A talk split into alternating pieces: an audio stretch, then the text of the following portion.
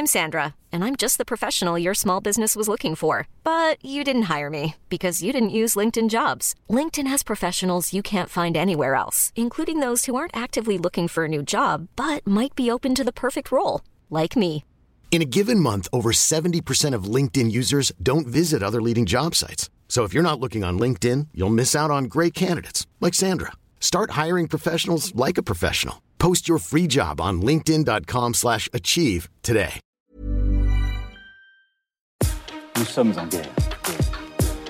Moi, moi, je, personnellement, je m'étouffe. Accélère Accélère Ils sont aux ordres du pognon Faut laisser la star tranquille. Des tensions toujours plus grandes en Ukraine et on va notamment essayer de comprendre pourquoi est-ce que la Russie se sent menacée, un candidat à l'élection présidentielle accusé après des révélations de Mediapart ou encore un pays qui rouvre ses frontières après deux ans. Salut c'est Hugo, j'espère que vous allez bien, que vous avez passé un bon week-end. On est parti ensemble pour un nouveau résumé de l'actualité du jour en moins de 10 minutes. Et au passage, je voulais euh, simplement vous remercier puisque euh, bien on a posté euh, ce dimanche la première vidéo d'interview face cachée d'un candidat à l'élection présidentielle. C'était en l'occurrence Philippe Poutou. Ça s'est passé sur la chaîne YouTube principale Hugo Décrypte que je vous mets en description. Et vos retours en l'occurrence font très très très plaisir. Donc euh, merci beaucoup euh, pour tout ça. Très hâte de continuer avec les interviews euh, qui arrivent dans les prochains jours. Ça me permet d'ailleurs de faire un petit point sur le planning et sur ce qui va se passer sur cette chaîne YouTube principale Hugo Décrypte.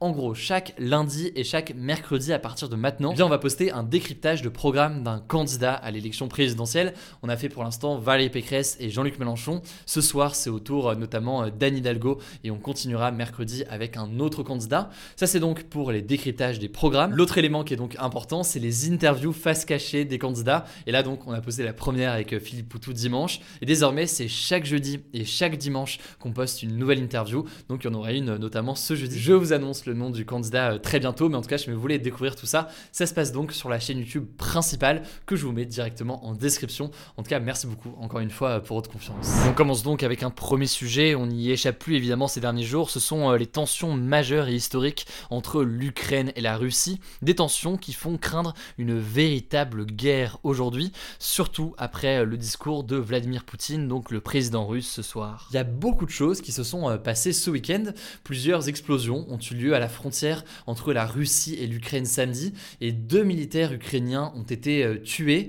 Plus largement, il y a près de 1500 violations au cessez-le-feu qui ont été comptabilisées en 24 heures par euh, l'Organisation pour la sécurité et la coopération en Europe. C'est euh, tout simplement un record depuis 2020. Euh, la France et l'Allemagne ont d'ailleurs, face à la situation actuelle, eh bien, recommandé à tous leurs ressortissants, donc tous les Français et tous les Allemands qui sont présents en Ukraine, de quitter le pays ou alors à minima de s'éloigner des zones les plus exposées à l'est du pays, puisque eh bien, il est possible tout simplement que la Russie cherche à envahir l'Ukraine dans les prochains jours. Alors ce week-end a donc été marqué par des affrontements sur le terrain, mais aussi par en l'occurrence des échanges diplomatiques. Ce week-end notamment, eh bien, le président français Emmanuel Macron a échangé près de deux heures avec le président russe Vladimir Poutine. Il a aussi échangé avec le président ukrainien Volodymyr Zelensky et ces entretiens avaient pour but de négocier une sortie diplomatique de cette crise, le tout donc avec pour objectif d'éviter tout simplement un conflit armé. Bon, alors une fois qu'on a dit ça, déjà pourquoi est-ce qu'on a l'impression que chacun se sent menacé dans cette histoire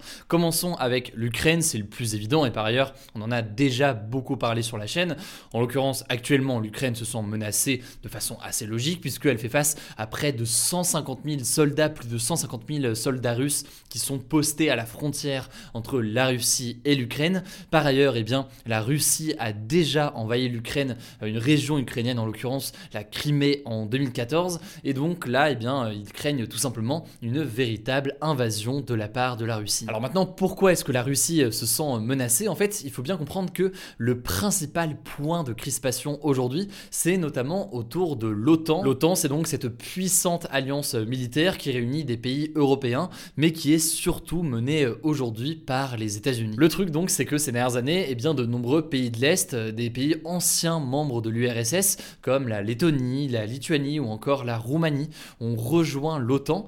Or, la Russie voit ça d'un très mauvais œil. En fait, elle s'estime encerclée au fur et à mesure par l'OTAN et marginalisée en fait à l'international avec ces pays donc qui l'entourent, qui rejoignent l'OTAN et qui rejoignent donc de fait une puissance et une alliance militaire qui est menée par les États-Unis, un pays qui historiquement et encore aujourd'hui donc est assez hostile à la Russie. La crispation sur l'Ukraine en quelque sorte c'est donc la suivante. Ces dernières années, l'Ukraine eh bien s'est rapprochée des Américains, s'est rapprochée de l'Union européenne. Elle réfléchit même potentiellement à rejoindre l'OTAN, même si rien de tout ça n'est tranché du tout. Il y a des discussions qui sont en cours et donc tout ça ne plaît pas du tout à la Russie. La deuxième chose à bien comprendre dans cette crise, c'est les liens culturels très forts qui existent entre l'Ukraine et la Russie, puisque la Russie estime en fait que l'Ukraine fait partie d'une certaine façon de sa sphère d'influence. Et à côté de ça, il y a donc une partie de la population ukrainienne, et notamment à l'est de l'Ukraine, qui parle russe, qui parfois même se sent russe, et donc revendique parfois de rejoindre la Russie. C'est les fameux séparatistes pro-russes dont on a pas mal parlé ces derniers jours, qui sont présents dans ces affrontements contre l'armée euh, ukrainienne. Et d'ailleurs, donc, euh, l'Ukraine est un ancien territoire de l'URSS jusqu'en 1991. Bref, vous l'avez compris, la question de l'Ukraine, c'est en réalité de façon plus large une question d'influence dans la région, avec notamment les États-Unis d'un côté et la Russie de l'autre côté. Au milieu de ça, eh bien, il y a l'Union européenne qui, euh, on le voit d'ailleurs avec l'élection présidentielle, il y a des positions divergentes sur la stratégie que doit adopter l'Union européenne, soit être davantage du côté de, des États-Unis avec donc l'OTAN, etc., dont fait partie la France, soit selon d'autres candidats, adopter une position plus neutre, disons, entre les États-Unis et euh, la Russie. Et tout ça vient de prendre un virage euh, majeur au moment où j'enregistre cette voix off, pas en faveur en l'occurrence d'un accord euh, diplomatique, au contraire, Vladimir Poutine a annoncé dans un très long discours qu'il allait reconnaître les territoires de Donetsk et de Lugansk, qui sont des territoires situés en Ukraine à l'est du pays. Vladimir Poutine va donc les reconnaître comme des États indépendants. C'est une décision absolument majeure qui pourrait rendre difficile, voire impossible en fait, un accord diplomatique sur la crise ukrainienne, puisque c'était une limite en fait à ne pas franchir pour beaucoup, si bien d'ailleurs que beaucoup interprètent cette décision comme une véritable déclaration de guerre. Alors Emmanuel Macron a convoqué un conseil de défense ce lundi soir, le président ukrainien Volodymyr Zelensky a également annoncé la convocation d'un conseil de sécurité et de la défense nationale. La situation continue évidemment d'évoluer minute par minute et heure par heure au moment où on diffuse cette vidéo, mais cette décision donc euh, risque véritablement de mettre euh, le feu aux poudres. L'Union européenne notamment a promis de réagir avec fermeté. On verra concrètement quelles sont les conséquences de tout ça dans les prochaines minutes et les prochaines heures. Je vous tiendrai au courant du coup, euh, notamment sur Twitter mais aussi sur Instagram en story. On va vous tenir au courant heure par heure de tout ce qui se passe. Allez, on continue tout de suite avec le point présidentiel et on commence avec cette première information. Le candidat communiste Fabien Roussel est visé par des accusations d'emploi fictif.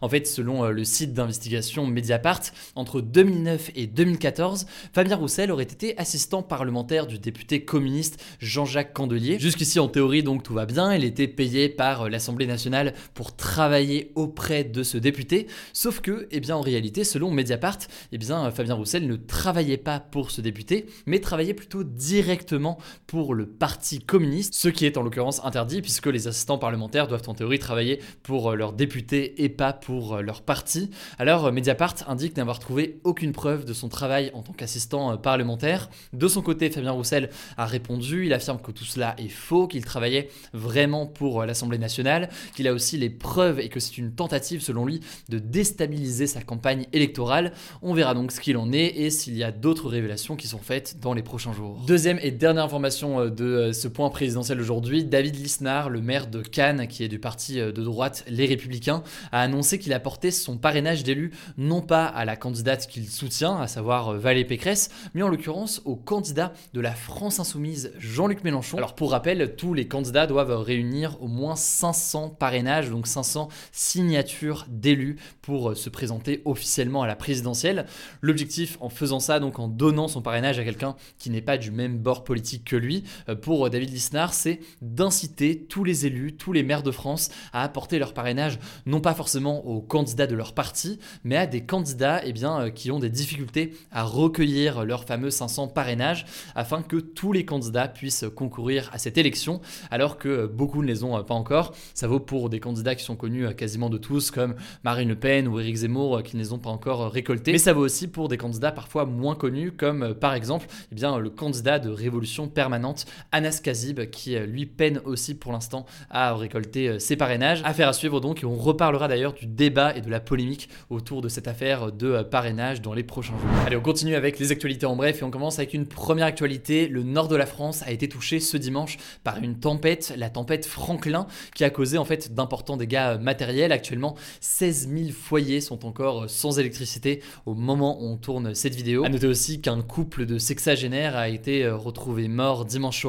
après que leur voiture ait été emportée par les flots. Deuxième actualité, toujours en France, et malheureusement là non plus, ce n'est pas une bonne nouvelle. Une femme de 25 ans est morte ce samedi dans le Cantal après avoir reçu une balle perdue lors d'une battue au sanglier, donc une chasse en quelque sorte au sanglier.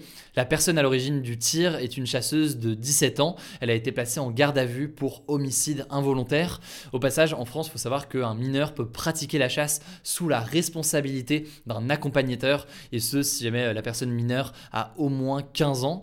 Alors, euh, suite à ce drame, plusieurs personnalités politiques, euh, principalement euh, des écologistes, mais pas que, ont réclamé l'interdiction de la chasse le week-end ou encore les vacances scolaires. Quelques informations supplémentaires maintenant pour terminer rapidement. D'abord, la reine d'Angleterre, Elisabeth II, a donc été testée positive au coronavirus ce dimanche. Alors en l'occurrence, elle est triple vaccinée et elle n'a que des symptômes légers, heureusement, mais cette contamination inquiète pas mal en Angleterre puisque Elisabeth II a 95 ans. Évidemment, on vous tient au courant dans les prochains jours. Quatrième actu, l'Australie a enfin rouvert ses frontières ce lundi aux touristes complètement vaccinés après presque deux ans de fermeture. Faut savoir que l'Australie a été l'un des pays euh, les plus stricts au monde en matière de restrictions anti-Covid. La ville de Melbourne a par exemple été euh, la ville la plus confinée au monde. C'est donc un changement important pour euh, le pays, même si c'est pas total puisque les personnes non vaccinées ne peuvent pas encore accéder au pays. Et enfin, on termine avec une bonne nouvelle aujourd'hui. Une étudiante indienne, Priyanjali Gupta, a mis au point une intelligence artificielle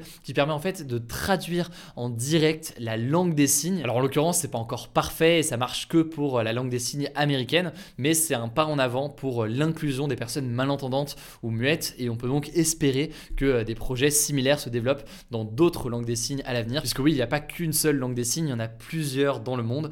En tout cas, on verra donc comment est-ce que ça évolue, mais c'est une initiative qui est super intéressante. Voilà, c'est la fin de ce de l'actualité du jour. Évidemment, pensez à vous abonner pour ne pas rater le suivant, quelle que soit d'ailleurs l'application que vous utilisez pour m'écouter. Rendez-vous aussi sur YouTube et sur Instagram pour d'autres contenus d'actualité exclusifs. Écoutez, je crois que j'ai tout dit, prenez soin de vous et on se dit à très vite.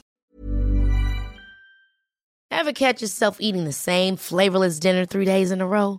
Dreaming of something better? Well, HelloFresh is your guilt-free dream come true, baby. It's me, Kiki Palmer. Let's wake up those taste buds with hot, juicy pecan crusted chicken or garlic butter shrimp scampi. Mm. Hello Fresh. Stop dreaming of all the delicious possibilities and dig in at HelloFresh.com. Let's get this dinner party started.